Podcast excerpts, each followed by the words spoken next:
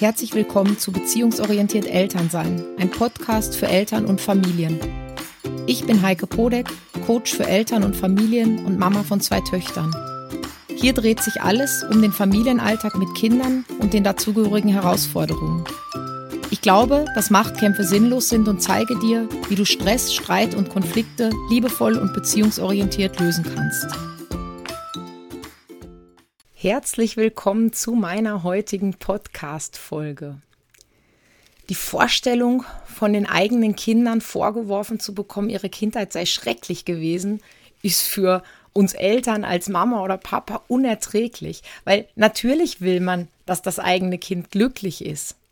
Ja, man möchte gerne, dass die später sagen, das war total schön zu Hause, dass die einfach ein schönes Gefühl haben und sagen, hey, das war total nett und meine Eltern haben ganz viel mit mir gemacht und unternommen und eigentlich war ich immer glücklich und bin gut aufgewachsen. Und dafür setzen Eltern sich enorm unter Druck. Das heißt, top im Job, einfühlsam und verständnisvoll mit den Kindern und anspruchsvoll in der Liebe. Das klingt fast wie eine Werbeanzeige in einer Zeitung für eine Partnersuche oder für eine Jobbewerbung. Nur tatsächlich ist es so, ja, dass wir uns einfach irrsinnig anstrengen und irrsinnig bemühen und irrsinnig hohe Ideale an uns haben. Die Konsequenz ist, Elternsein ist auf der einen Seite das Schönste auf der Welt und zugleich so anstrengend wie noch nie. Und das zeigen sogar Forschungen an Eltern mit Kindern bis zu zwölf Jahren. Und unter all diesem Druck stehen die Bedürfnisse der Kinder oft an erster Stelle. Das heißt, das Ziel dahinter ist, Kinder zu glücklichen, zu seelisch stabilen und zu selbstbewussten Kindern heranwachsen zu lassen. Eltern wollen gute Pädagogen sein, die wollen beste Kumpel für ihre Kinder sein, die wollen da sein, die wollen Zeit haben, sie wollen ihnen immer zuhören, sie wollen den kleinen Frust ersparen und maximale Aufmerksamkeit widmen. Außerdem wollen sie im Job und Haushalt erfolgreich sein und sind im Grunde somit immer auf Achse zwischen Kindern und Karriere. Ja, kein Wunder eigentlich, dass da kein Platz mehr bleibt für eigene Bedürfnisse. Und das führt dann oft zu Erschöpfung, zu Überforderung und zu Frust. Ja, dazu gesellt sich das Gefühl, nicht zu reichen und unzulänglich zu sein. Und man selbst scheint dabei irgendwie völlig auf der Strecke zu bleiben. Und das tut weh und es macht einfach wirklich auch total unzufrieden. Oder? Meistens resultiert diese Abwärtsspirale aus drei großen Fehlern, die Eltern machen. Und die mag ich dir heute in dieser Folge verraten, damit du sie in Zukunft vermeiden kannst und mit einer guten Energie und mit Spaß für dein Kind da sein kannst. Fehler Nummer eins ist ein falsches Verständnis bedürfnisorientierter Erziehung. Ja, bei Babys gilt es im Grunde alle Bedürfnisse zu befriedigen und zwar sofort. Das heißt, wenn dein Baby weint, hat es vielleicht Hunger, hat es eine volle Windel, hat es Bauchweh, will deine Nähe haben, ist müde, kriegt einen Zahn, also was auch immer, ja. Es gibt dann zahllose Gründe dafür und für dich als Mama oder auch als Papa gilt es einfach sofort zu handeln, weil die Bedürfnisse von Babys lassen sich noch nicht aufschieben. Babys sind einfach noch nicht kompromissbereit, wenn es um Hunger, um Nähe, um Unversehrtheit geht. Ja, und das machen auch fast alle Mamas und Papas automatisch. Das heißt, sobald das Kind anfängt zu weinen oder sich zu rühren, unterbrechen sie ihre Tätigkeiten und sind sofort beim Baby, um die Bedürfnisse zu erfüllen. Das wurde lange Zeit, ähm, also ja, noch vor 40 Jahren oder so, wurde das nicht gemacht. Da wurde halt gesagt, damit wird ein Kind verwöhnt. Ähm, mittlerweile hat sich das zum Glück verändert, so dass ganz klar ist, dass Bedürfnisse eines Babys sofort und umgehend erfüllt werden müssen und dass es halt einfach in dem Alter überhaupt kein Verwöhnen gibt.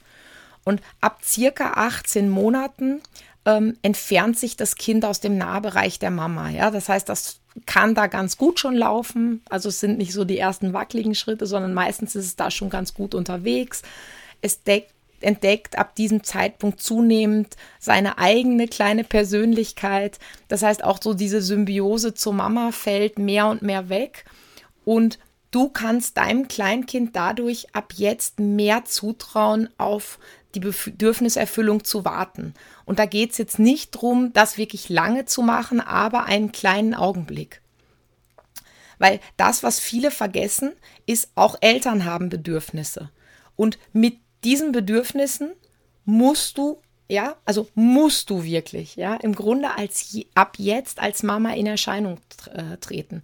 Das verpassen total viele Eltern, die erfüllen weiterhin alle Wünsche des Kindes bedingungslos, weil sie einfach gelernt haben, auf ihre eigene Bedürfniserfüllung zu warten und dafür selbst irgendwie einzutreten. Das heißt, letztendlich verzichten sie, verzichten, verzichten und tun alles für ihre Kinder. Und wenn ich aber bereit bin, dafür selbst einzutreten, heißt das im Umkehrschluss auch, dass ich selbst dafür verantwortlich bin. Das heißt, ich bin auch für meine Bedürfnisse und für die Bedürfnisbefriedigung als Mama, als Papa verantwortlich. Und das vergessen total viele. Und wenn du für deine Bedürfnisse nicht sorgst, tust du weder deinem Kind noch dir irgendwas Gutes. Ja, auch nicht im Sinne einer bedürfnisorientierten Erziehung. Das heißt, oftmals erlebe ich das bei Klienten oder bei Mamas und Papas, die mich anschreiben, dass die Kinder so zwischen drei und fünf Jahre alt sind und sie sagen, na, ich habe immer alles gemacht, ja, ich habe die bedürfnisorientierte Erziehung, die praktiziere ich und ich habe alle Bedürfnisse und Wünsche erfüllt und das auch prompt. Ähm, ja, das ist, das ist für das Kind fein und das Kind erleidet dadurch keinen Schaden. Aber es hilft dir nicht, ja, und dadurch hilft es auch deinem Kind nicht oder dadurch schadet es letztendlich deinem Kind, weil wenn du eine unzufriedene, gereizte, müde und überforderte Mama bist, ähm, spürt das dein Kind und wird natürlich auch dementsprechend schlecht drauf sein, dir andere Verhaltensweisen zeigen. Ja, meistens beziehen Kinder das Verhalten auf sich selber und haben dann trotzdem das Gefühl, sie machen die ganze Zeit irgendwas falsch oder sie sind nicht richtig.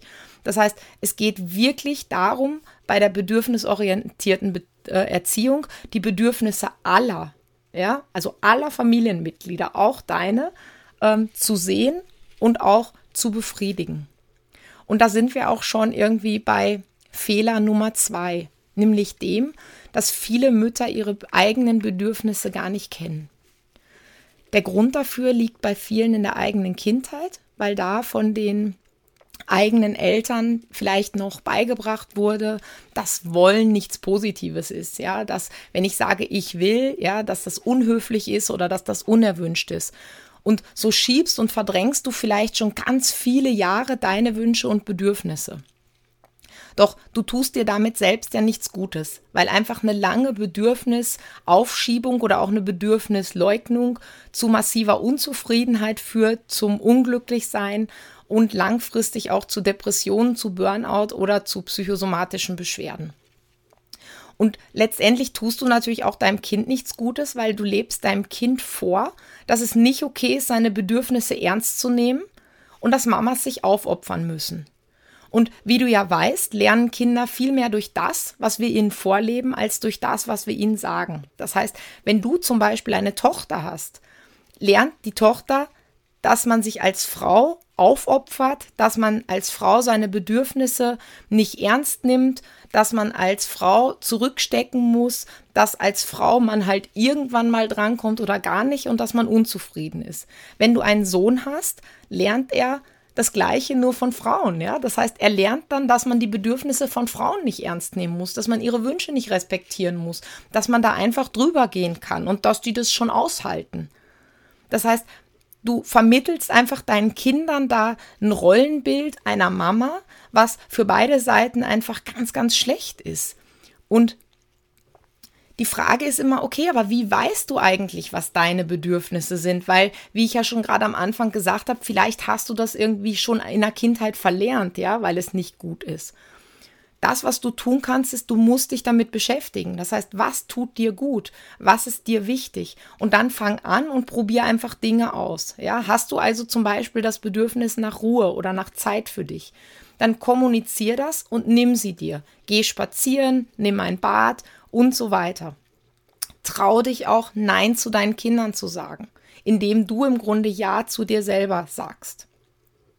Und ja, deine Kinder werden vielleicht am Anfang nicht sagen, hurra, jetzt geht die Mama irgendwie eine Stunde spazieren, ja.